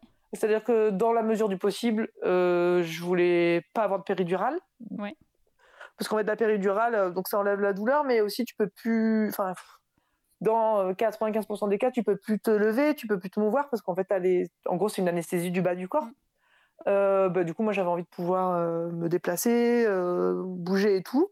Et du- je voulais, j'avais demandé, en fait, j'ai accouché dans une maternité publique, hein, l'hôpital public, mais, euh, mais qui est euh, une maternité qui est assez à l'écoute euh, des gens, qui est plutôt naturelle, donc qui prend en charge que des accouchements qui sont pas à risque. Ils prennent pas des triplés, ils prennent pas euh, des mères qui ont des problèmes de santé particuliers, mais en gros, si tu n'as pas de santé, problème de santé, tu peux aller là-bas et sinon tu es transféré euh, euh, dans les gros hôpitaux, les CHU et tout. Et t'as et pu leur coup, bah, un demander euh, pas de péridurale et ils ont respecté Tu fais totalement. En fait, tu fais. euh, bon, c'est pas le but de ton podcast, donc on va faire court, mais Ouais. tu, tu peux faire un projet de naissance, c'est-à-dire que tu écris en quelques paragraphes, il ne faut pas non plus que ce soit un bouquin, mais ce que tu aimerais, avec toujours la conscience que c'est ce que tu aimerais, sous contre-indication médicale, évidemment. euh, euh, bah ouais, dans la mesure du. Enfin, par exemple, je sais pas, euh, je voulais pas qu'on me déclenche, c'est-à-dire qu'on m'injecte des hormones ou qu'on on me déclenche mécaniquement, que je voulais qu'on me laisse assez de temps pour que ça vienne tout seul, que, que voilà, que- et qu'on m'explique tout ce qu'on me faisait, enfin voilà, qu'on on me sorte pas, qu'on me fasse pas une épisiotomie. Une épisiotomie, c'est une petite incision euh, sur une, en gros, sur la partie entre le vagin et l'anus qui permet euh, de pas qu'il y ait de déchirement brutal. Alors ça, ça, ça fait partie des violences gynécologiques parce que souvent on les fait parce que c'est un confort pour les médecins, parce que ça va plus vite une fois qu'ils l'ont fait, notamment les gynécos. Euh, donc voilà, je voulais essayer de faire tout ça et moi ça a été hyper respecté. C'était une maternité qui s'engageait à ça et qui l'a fait. Donc j'ai une sage-femme qui est arrivée quand elle a pris euh, son, sa garde, qui a lu le truc, qui a dit ok, ben on va, va vous faire un bain, on va vous accompagner, on va machin et elle m'a hyper soutenue quoi. Et, et, euh, et du coup ouais, j'ai accouché sans péridurale. De façon, a- en fait je crois que dans tous ces clichés que même moi j'avais, il y a beaucoup de nuances à apporter vraiment parce que en fonction des gens qui t'accompagnent, de ton histoire, de ton environnement. Moi, j'ai pas beaucoup de parents autour de moi, mais il y a des gens qui sont hyper entourés, Ouais. gros plein de potes qui pourront leur en parler, de cousins, de cousines, machin. Enfin, je pense que il y a va- vachement de choses différentes. Il y a des gens qui sont très angoissés de pas médicaliser leur accouchement. Il y a des gens qui, qui- auxquels, auxquels, justement ça fait du bien. Je crois qu'il faut aussi, enfin, faut aussi s'écouter en fait. Tu vois, je- Ouais. sur ça, je lisais, je lisais un article là, dans- je crois que c'était dans Cosette, mais sur justement un peu les, inj- les injonctions, Mhm. justement, tu vois, à pas se médicaliser, accoucher sans péridurale, que vraiment Oui, si t'as accouché par voie. Et- ouais, et ben en fait, non, il faut faire aussi comme, euh, comme tu as envie, comment tu le Mm. sens. En fait, si c'est pour que ça génère chez toi de l'angoisse et de la souffrance, ah, enfin, c'est comme toutes les injonctions, elles sont mauvaises en fait. On- C'est pas aux gens de te dire comment tu dois faire, c'est aux gens de te donner l'info et après de toi de voir ce que tu as envie de faire. Et- De et choisir moi, je euh, librement. ouais. bah, bah ouais, c'est un peu une banalité ce que je dis, mais, mais malheureusement, c'est pas toujours appliqué, quoi. Donc, euh, C'est vrai. Et alors, euh, est-ce que du coup, il y avait des craintes de, ben, de la sexualité après euh, cet accouchement? Ouais, carrément, carrément, j'a- j'avais peur, euh, bah déjà, un, basiquement, de plus ressentir des choses, Ouais. tu vois. Et je parle pas qu'en en, en vaginal, du coup, je parlais même, tu sais, globalement, je sais pas, Mhm. comme j'avais peur que tout soit déformé, j'avais peur que mon clitoris, il marche plus, tu vois, j'avais peur de tout ça, quoi. J'avais peur aussi, basiquement, de, du changement de mon corps. Mhm. Euh, tu prends du poids, enfin voilà, il y, a- il y a tout ce truc-là, ton corps il change. Et j'avais peur de plus être un objet de désir pour mon mec, Ouais. euh, qui du coup de perdre, tu vois, de la sensualité, de la, tu vois, de la, euh, de la, tu sais, des jeux de séduction, des trucs comme ça et tout. Et, et en fait, c'est moi, je me suis mis une pression énorme après l'accouchement pour euh, le retour au sexe, tu vois. C'était un truc, Ah je le voyais vraiment comme ça. Je dis ce mot-là parce que moi, j'avais ça en tête, quoi. Je disais, ah, il, faut, il faut, il faut qu'on baise là, il faut qu'on baise. Ah, Vraiment, je me disais, non, non, mais un mois, un mois c'est beaucoup, deux mois c'est beaucoup, trois mois c'est beaucoup, tu vois. J'avais vraiment Ouais. ce truc. euh, Du coup, tu t'es en fait- mis la pression toi-même et t'en as- t'en as pas, t'en avais pas trop parlé si. avec lui? Euh, et ben si, en fait, on en a parlé. Ouais. Et euh, parce qu'en fait, euh, bah déjà, en fait aussi, euh, alors honnêtement, à très court terme, Mhm. t'as pas, t'as pas du tout envie de reprendre une activité sexuelle parce que déjà, je m'occupe, tu t'occuper d'un Oui, nouveau-né. c'est ce que j'allais dire, un- c'est qu'en plus il fallait, il fallait avoir le, le temps. Enfin, à Ah un ben moment ouais, donné, mais- quoi. Oui, voilà, donc t'as pas le temps, quoi. Clairement, au début, enfin, en tout cas, nous, on n'a pas trouvé le temps. Ouais. T'as pas le temps, tu t'occupes d'un nouveau-né. Nous, on n'a qu'un enfant, c'est une découverte. T'es t'es un peu dépassé, tu vois. ça- Moi, j'allaitais, t'es H24, euh, tu vois, euh, en train de, de gérer ça. Et, euh, et puis, bon, après, t'as un peu plus de temps, ton bébé, il dort un peu plus, euh, machin. Et, et du coup, moi, je, ouais, je, je- c'était une vraie pression, tu vois. Et, et je trouvais ça bizarre que mon mec, il, tu vois, il vienne pas me chauffer un peu, quoi. Ouais. Je disais, ouais, bah, c'est bon, il a plus envie, machin. Et en fait, on en a parlé. Il m'a dit, non, mais tiens, il m'a dit, mais moi- il est beaucoup plus patient que moi, globalement, dans la vie. hein. Et euh, il m'a dit, mais j'ai aucun doute sur le fait que ça va revenir et que ça va être cool, quoi. Il m'a dit, mais là, on est sur autre chose, en fait. Enfin, il m'a dit, euh, Ouais. c'est vraiment pas contre toi. hein. Il dit, euh, dans l'absolu, j'aurais envie. Il dit, mais à quel moment? Enfin, il dit, on a un bébé qui se réveille toutes les deux heures, qui met trois quarts d'heure à bouffer. Enfin, il était là, genre, euh, what, quoi Enfin, et ça, c'était vraiment, là, quand je te parle de ça, c'était au bout d'un mois après mon accouchement, Ouais. tu vois. Et je pense que ouais, je me suis mis une grosse pression. Et en fait, d'en parler, ça m'a trop détendu. Je me suis dit, Mm. ah, ok, en fait, c'est- pas parce qu'il m'aime plus ou qu'il me désire plus, c'est parce qu'en fait, euh, bah, même lui, dans sa tête, il, est, euh, il a envie de s'occuper de son bébé, Ouais. en fait, et qu'il il est, pas, il est pas sur ça, en fait. Et il m'a dit, il m'a dit, vraiment, je suis pas sur ça en ce moment, quoi. Mm. Et, euh, et en fait, c'est, tu vois, c'est un, un cliché que moi j'avais pour les femmes, que j'ai l'impression que c'est une injonction qu'on a un peu envers les femmes, du genre, euh, ton bébé, ça va devenir ta Ouais. vie, euh, tu n'auras de cesse que de vouloir t'occuper de lui. Et en fait, bah, mon mec, c'est un truc qu'il a partagé avec moi. En fait, bah non, j'ai envie qu'on s'occupe bien de notre bébé. Parce qu'on a eu des, un peu des, des petits problèmes de santé, pas graves, Mhm. mais il y a eu, on a eu des trucs à gérer. Donc, on a des petits, petits surplus de, de, de temps à nourrir, à machin. Enfin, c'était un peu le bordel. Et, euh, et du coup, il me dit, bah, en fait, j'ai juste envie qu'on s'occupe bien du bébé pour l'instant. Et il dit, bah, et je t'avoue que le reste, j'ai envie de dormir. et et c'est clair, parce qu'au début, tu dors, tu dors quelques heures de temps en temps. Enfin, ça passe, je vous rassure, les gens, euh, ça passe. Ça, passe. Après, les bébés, ils dorment longtemps, ils dorment toute la nuit, euh, tout va bien. Du Mais, coup, là, ça euh, va mieux. Ouais, ouais, car- ouais, c'était, euh, vraiment, c'était vraiment au début, ouais. Et euh, je pense qu'on a repris, on a refait l'amour. Alors, je crois que c'était sans pénétration la première fois, en gros, au bout de trois mois. Ouais. Et on a recommencé avec, euh, je pense, des pénétrations euh, avec euh, son sexe, quoi. Enfin, pas des pénétrations Ouais. de doigts. euh, au bout de, ouais, vers le quatre mois, quoi, un truc comme ça. Et, et en fait, je pense qu'aujourd'hui, on a des rapports qui sont clairement plus espacés qu'avant, je veux Mhm. dire, en termes de, de temporalité, Ouais. mais qui sont euh, très qualitatifs. Donc, euh, moi, en fait, ça me va très bien. non, mais c'est vrai que, non, non, mais pour le coup, c'est vrai, quoi. C'est que, euh, en fait, c'est vrai qu'aujourd'hui, dans notre vie, euh, c'est moins évident qu'avant de trouver le moment où on est Ouais. tous les deux en vie, où on peut tous les deux, et on a tous les deux envie, parce qu'il y a ça, en fait, il y a trouver le temps. Mm. alors, notre bébé, il dort tous les soirs, hein, c'est pas le souci. Mais bah, soit tu as envie d'appeler des potes, tu as envie d'aller faire du sport, tu as envie de regarder des vidéos YouTube. Enfin, tu vois, tu as, Bah d'autres t'as d'autres besoins de, de, de solitude, de, de liberté, de, de gourmandise. Tu as plein d'autres Ouais. besoins à assouvir qui font que, que bah, le, ton besoin euh, charnel, sexuel, c'est pas forcément à ce moment-là qu'ils se retrouvent tous les deux. Quoi. Et Oui. du coup, il faut gérer un peu ça. Quoi. Des fois, tu en as un qui a un peu envie, l'autre moins. Et des moments où tu te retrouves, enfin, où tu te retrouves pas physiquement, mais où les deux envies se rejoignent, ils sont plus rares. Mais par contre, ils sont trop cool. Quoi. Ouais. Et en fait, on n'a pas du tout perdu de la qualité de nos, de nos rapports sexuels et intimes. Quoi. Et ça, c'est trop bien et hyper rassurant. Quoi. Et... C'est cool.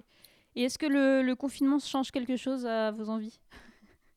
Euh, non, pour nous, non. Franchement, ça a pas, ça a pas changé parce que, comme je te dis, quand même, je pense que depuis euh, bah, deux ans, on a quand même euh, des rapports sexuels qui sont plus espacés qu'avant Ouais. en termes de temps. Et du coup, euh, bah là, on a fait l'amour plusieurs fois depuis le début du confinement, mais voilà, on n'est pas, enfin, on est ni dans genre, on n'est pas hyper morose, genre, Ah, j'ai pas du tout envie, je suis Ouais. triste et tout, et on n'est pas non plus dans un truc euh, hyper, euh, hyper épanoui. Non, pour le coup, ça a rien changé pour nous, quoi. Ok. Euh, j'ai Ouais, pas- En tout cas, pour moi. Ouais. J'ai pas posé la question. Est-ce que tu as eu des, des mauvaises expériences de- dans ta vie sexuelle, que ce soit euh, euh, du genre euh, j'ai pas trop envie mais j'y vais quand même, allons-y, ou, ou, ou plus grave, agression ou, ou viol? Alors, alors j'ai jamais été violée. Enfin, ça c'est très, c'est très subtil. En tout cas, agré- en tout cas agression. Euh, euh, j'ai déjà été agressée sexuellement dans la rue par un inconnu, donc ce qui est pas la plupart des cas. En général, tu te fais agresser par quelqu'un que tu connais. Mm. Euh, euh, ouais, T'avais quel âge? ouais, c'est- j'étais, j'avais 25 ans, je pense. J'étais déjà avec, mon- avec mon mec là, mais il était pas là. J'étais rentrée, du- je rentrais d'un bar toute seule. euh, on habitait en centre-ville à l'époque. Je rentrais d'un bar. euh, Bref, un mec qui m'a demandé du feu, après qui m'a suivi, qui a commencé à Ah oui. m'enlacer. Enfin, un truc, tu vois, tu sens que ça part en couille, sauf que tous les bars étaient fermés, donc j'avançais, j'avançais, il n'y avait rien d'ouvert. Bon, ça s'est pas trop mal fini. Je je lui ai mis une patate et je faisais de la boxe à l'époque. J'ai essayé de, de l'utiliser. Je lui ai mis une petite patate et euh, je suis, je suis remontée chez moi. Donc ça ça n'a pas été plus loin, mais c'était clairement, euh, c'était clairement une, Ouais. une enfin, de toute façon, à partir du moment où il m'a enlacé alors que je ne voulais pas, on était sur une agression Clairement. pour moi. Et euh, j'ai j'ai un regret sur cette histoire-là. Ça c'est voilà. Du coup, euh, après je suis rentrée chez moi, j'étais tremblante, je suis réveillé mon mec et tout, mais c'est vraiment pas allé plus loin. J'ai un regret, c'est que j'ai pas porté plainte et au euh, et que je me dis que ça se trouve il a fait à d'autres gens. Et ça, ça me fait chier par contre, parce que parce que du coup, il y avait peut-être eu des précédents. C'était, c'était- moi j'habitais vers une place euh, assez étudiante, donc Mhm. je passais là pour rentrer chez moi. Donc si tu veux, 3 heures du matin, sortie de bar, euh, des proies, il y en a, tu vois. Ouais. Moi, j'étais pas très bourré, mais je pense que ça, peut être le cas. Et ça, j'ai un petit regret sur ça. J'ai une copine qui m'a dit, mais va porter plainte. Je dis, bah, je me souviens de rien. Il était grand, brun, il avait un vélo. Enfin, et bon, en fait, euh, même pour les stats, j'aurais dû le faire, quoi. Mais euh, donc, c'est un petit regret. Et par contre, sinon, voilà, dans, dans ce qui est le plus souvent dans mon entourage, alors j'ai pris conscience récemment, Mhm. euh, je crois en remplissant euh, un questionnaire qui a tourné, je pense, il y a quelques mois. euh, Ah, c'est le si questionnaire Nous Toutes, non? Ouais, ça doit être nous toutes. J'allais dire, je sais plus si c'est le planning familial ou si c'est nous toutes, mais ça devait être nous toutes. Et je me suis rendu compte récemment, tu vois, j'avais l'impression de jamais de m'être forcée Ouais. Avec euh, mes compagnons. Et en fait, je me suis rappelé d'un mec avec qui j'étais pendant trois ans. Et, et en fait, je me suis rappelé qu'en fait, si souvent, euh, je le faisais pour que. J'ai vraiment coché la case pour avoir la paix, quoi. Ah oui. Ouais.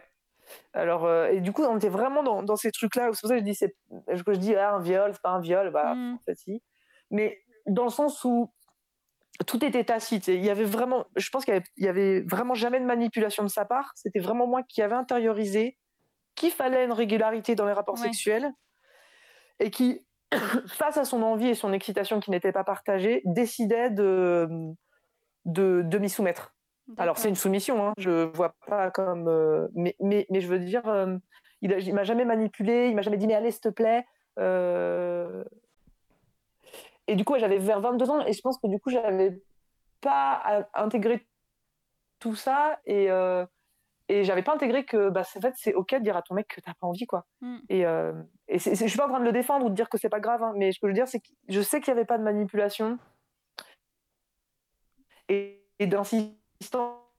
euh, je pense qu'il avait même, même pas conscience. En fait, je lui ai même pas dit que j'avais pas envie, tu vois. C'est encore plus pervers que ça. C'est-à-dire que j'ai même appris la peine de placer mon besoin avant le sien, en fait. Et c'est là où tu es vraiment dans une intériorisation de ce qu'on attend des femmes Mm. qui est ouf, quoi. C'est Et je pense vraiment, connaissant le mec, que je l'aurais dit, il, il, est- il aurait été OK, en fait. Ouais, ouais. Je me suis soumis moi-même à des injonctions euh, Ouais, tu l'as pris comme quoi. un devoir euh, et que Ouais, voilà, carrément. fallait le faire. Quoi. carrément et euh, voilà donc ça c'est un peu des expériences pas cool après euh, dans les trucs pas cool moi j'ai été longtemps avec quelqu'un c'était un mec avec qui je suis restée très longtemps et dont j'étais très très amoureuse Mhm. avec qui sexuellement ça ça n'allait pas du tout en fait et je sais même pas comment j'ai tenu aussi longtemps en fait et euh, Parce que pas les mêmes envies, pas les. Ouais, ouais, ouais, pas les mêmes envies. J'avais vraiment l'impression d'être. euh, Je crois que le mot qu'il avait utilisé, c'était vorace. Et j'avais trouvé ça Ah ouais. hardcore. Vorace, je trouve ça fait. euh, Ça, ça rime avec rapace pour moi. Ouais, ça rime vraiment avec. Et, et je pense qu'il me voyait vraiment comme ça. Il me voyait vraiment comme quelqu'un qui avait beaucoup d'envie, beaucoup de Mhm. demandes, alors que moi, je me freinais déjà vachement. Et du coup, je pense que j'ai été dans une relation qui est l'inverse de ce que je viens de décrire. Je Ouais. pense que lui euh, faisait l'effort pour moi, en fait. Et, euh, et ça crée vachement de tension parce que du coup, bah, moi, j'ai l'impression qu'il n'avait pas du tout envie de moi. Enfin, c'était peut-être le cas, hein, mais en, En tout cas, que lui, il n'avait pas du tout besoin sexuel. Et c'était, en fait, j'ai été dans une frustration sexuelle Ouais. pendant genre six ans, quoi. C'est énorme. Ah oui. Et euh, ouais, ouais. Et après, on partageait plein d'autres choses et j'étais très amoureux. Enfin, voilà, c'était un peu, euh, c'était un peu un amour romantique au sens premier, tu vois, un truc un peu où t'aimes la passion, les émotions exacerbées, tu vois, il y avait un truc un peu comme ça, zinzin, là, que, enfin, aujourd'hui, qui me parle plus du tout, tu vois. Mm. Mais euh, du coup, on s'entendait plein, bien, euh, tellement bien sur plein de trucs. On avait un groupe de potes euh, hyper fort. Enfin, et, et- et du coup, j'ai réussi à mettre ça un peu de côté. Ah oui. Et alors qu'en fait, j'étais méga frustrée sexuellement, quoi. Enfin, C'était euh, terrible. Et je pense que pour le coup, lui, je l'ai un peu forcé, quoi. Oui, oui. Tu vois, et c'est- pas cool, en fait, de dire que, que t'as fait ça, quoi. Et, euh, Oui, et vous voilà. Êtes, vous Et, étiez pas sur les mêmes, euh, sur la, sur les mêmes envies et sur les mêmes. Pas du tout. euh, ouais, la même recherche euh, à ce niveau-là. ouais. Ouais, pas du tout, ouais. ouais. Lui, était un truc beaucoup plus intellectuel, euh, plus euh, artistique, tu vois, c'est un mec qui faisait de la musique. Ouais. euh, moi, je pense que lui, il était dans des, dans des jouissances euh, presque intello, tu vois. Mhm. Et moi, j'avais besoin de trucs euh, hyper charnels, euh, concrets, euh, touchés, tu vois. Et forcément, bah, on n'était pas trop dans le même délire. Ouais. Et voilà. Et après, dans les autres expériences que je retiens qui n'étaient pas ouf et que ça, enfin, ça m'a un peu fait chier de me mettre là-dedans, c'est j'ai eu un mec avec qui je suis restée quelques mois qui était vraiment dans euh, la démo film porno, quoi. Alors, il était très Ah bon oui. hein, techniquement, mais euh, c'était un peu chiant, quoi. Enfin, c'était. euh, échange de position. Limite, je mets un timer, on change de position, tac, Ah oui, tac, et t'as vu, je fais ça. Il les maîtrisait très bien, hein, toutes ces positions, tous ces trucs et tout. Mais du coup, en termes de partage mutuel, en fait, c'était euh, un peu froid, quoi. C'était un peu chiant, quoi. Voilà. Et après, j'avais eu, bon, lui, c'était plutôt un plan cul, euh, qui lui, par contre, était le messie du plaisir féminin, quoi. Alors, je crois que c'est vraiment les pires, tu vois, les, bah, comme globalement tous les sujets dont tu ne demandes pas l'avis aux concernés et que tu leur expliques comment c'est pour eux, tu vois. Ouais. Euh, c'est insupportable, en fait. Enfin, le mec, euh, vraiment. Et en fait, à, à- à fo- à- le, il- il- enfin, nos rapports, c'était lui qui m'expliquait à quel point je pourrais jouir plus et mieux. Et en fait, le truc, ça m'inhibait totalement. Donc, d'accord. effectivement, je pense qu'il devait me percevoir comme une meuf, genre, hyper coincée. Mm. Mais c'est juste, t'es là, non, mais mec, en fait, euh, pff, juste, t'es lourd à m'expliquer Ouais. comment je dois prendre du plaisir, en fait. Et ça, c'était. oh. Enfin, je l'ai pas vu longtemps, lui, hein, mais lui, il était euh, dramatique. Avec un euh, petit côté paternaliste, euh, je sais. euh, Ouais, pa- paternaliste et en se cachant derrière, non mais justement moi je suis là pour vous les femmes, tu vois. Enfin Ah oui. c'est un mec qui avait pour le coup on n'était pas du tout dans une relation monogame donc il avait plein d'autres partenaires, tu vois. Et voilà, et lui il les faisait toutes jouir, c'était super mais c'était un c'était un missionnaire de- du plaisir féminin quoi, c'était sa croisade le truc. Et en fait c'était ah, je pense que c'était un gros égo- un gros ego trip. Et en fait, euh, je l'ai vraiment pas vu longtemps, mais je crois que j'aurais dû arrêter dès la première fois. Il m'avait ça, lui dire Oh, écoute, euh, j'ai pas trop besoin de tes leçons en fait. Et voilà, mais euh, donc ouais, non, après moi j'ai pas eu de, de trucs euh, très, problématiques en tout cas dans, la, dans ma sexualité. euh. Enfin en tout cas, tu vois même le truc où avec le recul je me suis forcée et tout. Je le, quand j'y repense, tu vois, j'ai pas d'aigreur, je, je suis pas, je le vis pas comme un trauma quoi. Oui. Je, je trouve ça dommage d'avoir euh, d'a- d'avoir euh, été dans cette situation. Je me dis vraiment que ma fille, je vais vraiment lui dire que c'est pas comme ça que ça marche et que, que- et que tu vois que j'espère que que tu vois les, les gamins d'aujourd'hui là ils, euh, qui sont en train de grandir je veux dire qu'ils n'ont pas encore commencé la sexualité j'ai l'impression qu'aujourd'hui ce message il passera mieux tu vois que que, que en fait le consentement c'est la base de tout tout le temps avec n'importe qui et quel que soit ton sexe ton genre ton orientation sexuelle et que et que c'est cool tu vois. Et euh, voilà, j'ai un peu d'espoir là-dessus quoi. Et, euh, même si c'est pas gagné mais euh, je me dis que le message va peut-être passer sur les générations d'après quoi et que se retrouve plus dans des trucs comme ça. Mais moi c'est pas traumatique pour moi en tout cas vraiment quoi. Enfin j'ai aussi tellement d'expériences positives à côté que c'est plus des leçons tu vois que je, re- Ouais. je retire des petits de petits regrets des fois mais franchement vraiment c'est cool quoi. Ok. Et ben, voilà. euh, on va arriver au terme de l'interview. Du coup, dernière Ouais. question. Euh, Est-ce que tu pourrais vivre sans sexe? Bah non j'ai pas envie non j'ai pas envie enfin attends est-ce que si je pouvais plus du, du tout genre... non bah non je me projette pas là-dedans quoi non non non je non je, je, je pourrais- enfin aujourd'hui je pourrais pas peut-être que quand j'aurai euh, 70 ans, ça m'intéressera Ouais. pas et je te dirais ouais, je suis très à l'aise avec. Mais aujourd'hui, c'est, c'est- j'y arrive pas du tout à me projeter là-dedans. Donc non, je pourrais pas.